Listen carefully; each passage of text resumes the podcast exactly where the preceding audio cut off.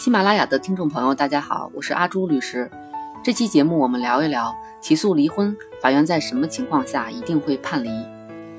在多数情况下，选择去民政局协议离婚是最为便捷和经济的离婚方式。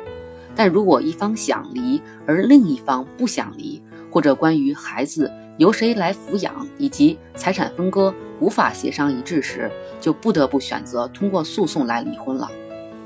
凡是起诉离婚的一方，离婚的心情都是非常迫切的。我们经常会听到有人会说：“我一天都不想再跟他过下去了。”如果起诉到法院，第一次法院能会判离吗？在法院审理离婚案件时，是否判断离婚的唯一标准，就是夫妻双方的感情是否真的已经破裂。法律上的这种表述呢，听上去好像比较抽象，不太容易理解。在司法实践中，法官呢主要从以下几个方面进行分析和判断。第一呢，就是双方的夫妻感情基础怎么样，婚后的感情如何，离婚的原因是什么，夫妻双方的现状和双方有没有和好的可能这几个方面进行综合的分析和判断。比方说，你们两个人是大学同学。谈了七八年的恋爱后才结婚，这就说明你们之间的感情基础是非常好的。婚后呢，因为生活上的各种琐事总是吵架，还有几次男方对女方大打出手，都惊动了警方，这就能说明双方婚后感情并不是太好。而离婚的最主要原因呢，是因为男方出轨，多次与他人发生不正当的关系。这种离婚的原因，显然比那些没房没车或者婆媳关系不太和睦这些相比来了，对婚姻的破坏力更大。但是呢，如果在这种情况下，女方没有跟男方分居，还表示愿意原谅男方出轨的行为，愿意再给男方一次改过的机会，那么法官由此也会认为这对夫妻还有继续生活和和好的可能。如果是男方提出的离婚，法院一般会判决驳回原告的诉讼请求，不准予离婚。在司法审判中，法院在离婚案件的审理中都会组织双方进行调解。如果调解不成，但是存在以下情况，并能够通过证据证实的话，就会判决准予离婚。这是婚姻法第三十二条明确规定的条款。下面我们就逐项进行分解。以方便大家理解。比方说，对方在没有离婚的情况下又与其他人结婚了，这就构成了法律层面上的重婚；或者双方就是对方出轨与他人同居，这就是双的对方存在有婚外情的情况。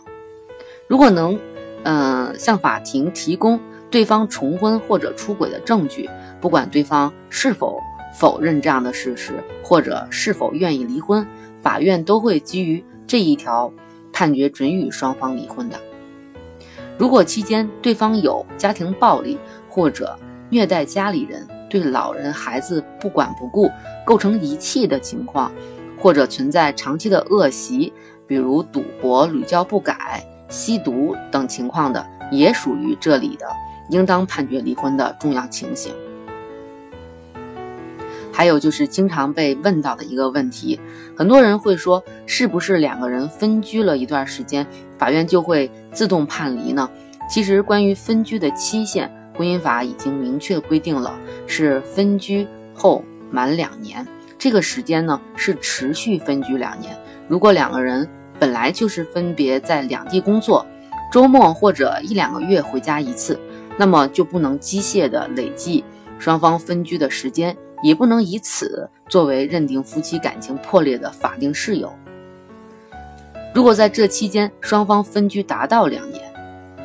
按照常理，夫妻之间如果不在一起生活长达两年的，可以说彼此已经完全脱离了对方的生活圈子。如果双方或者一方还没有打算继续在一起生活，法院呢也会认定双方的感情确已破裂。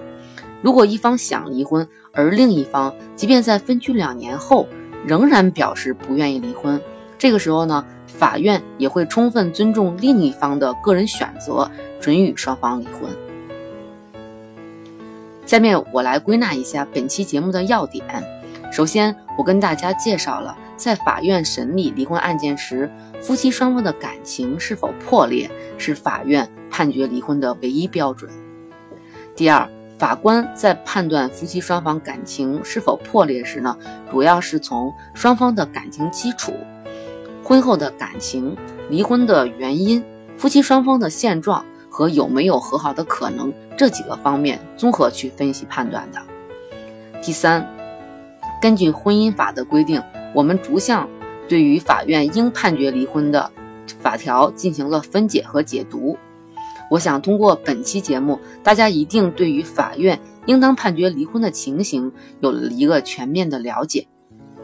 如果你想看到婚姻法第三十二条的具体规定，可以通过百度搜索，也可以在公众号“中律有声”中输入关键词。婚姻法第三十二条，我们会在第一时间将文字资料发给您参考。感谢你的收听，我们下期再见。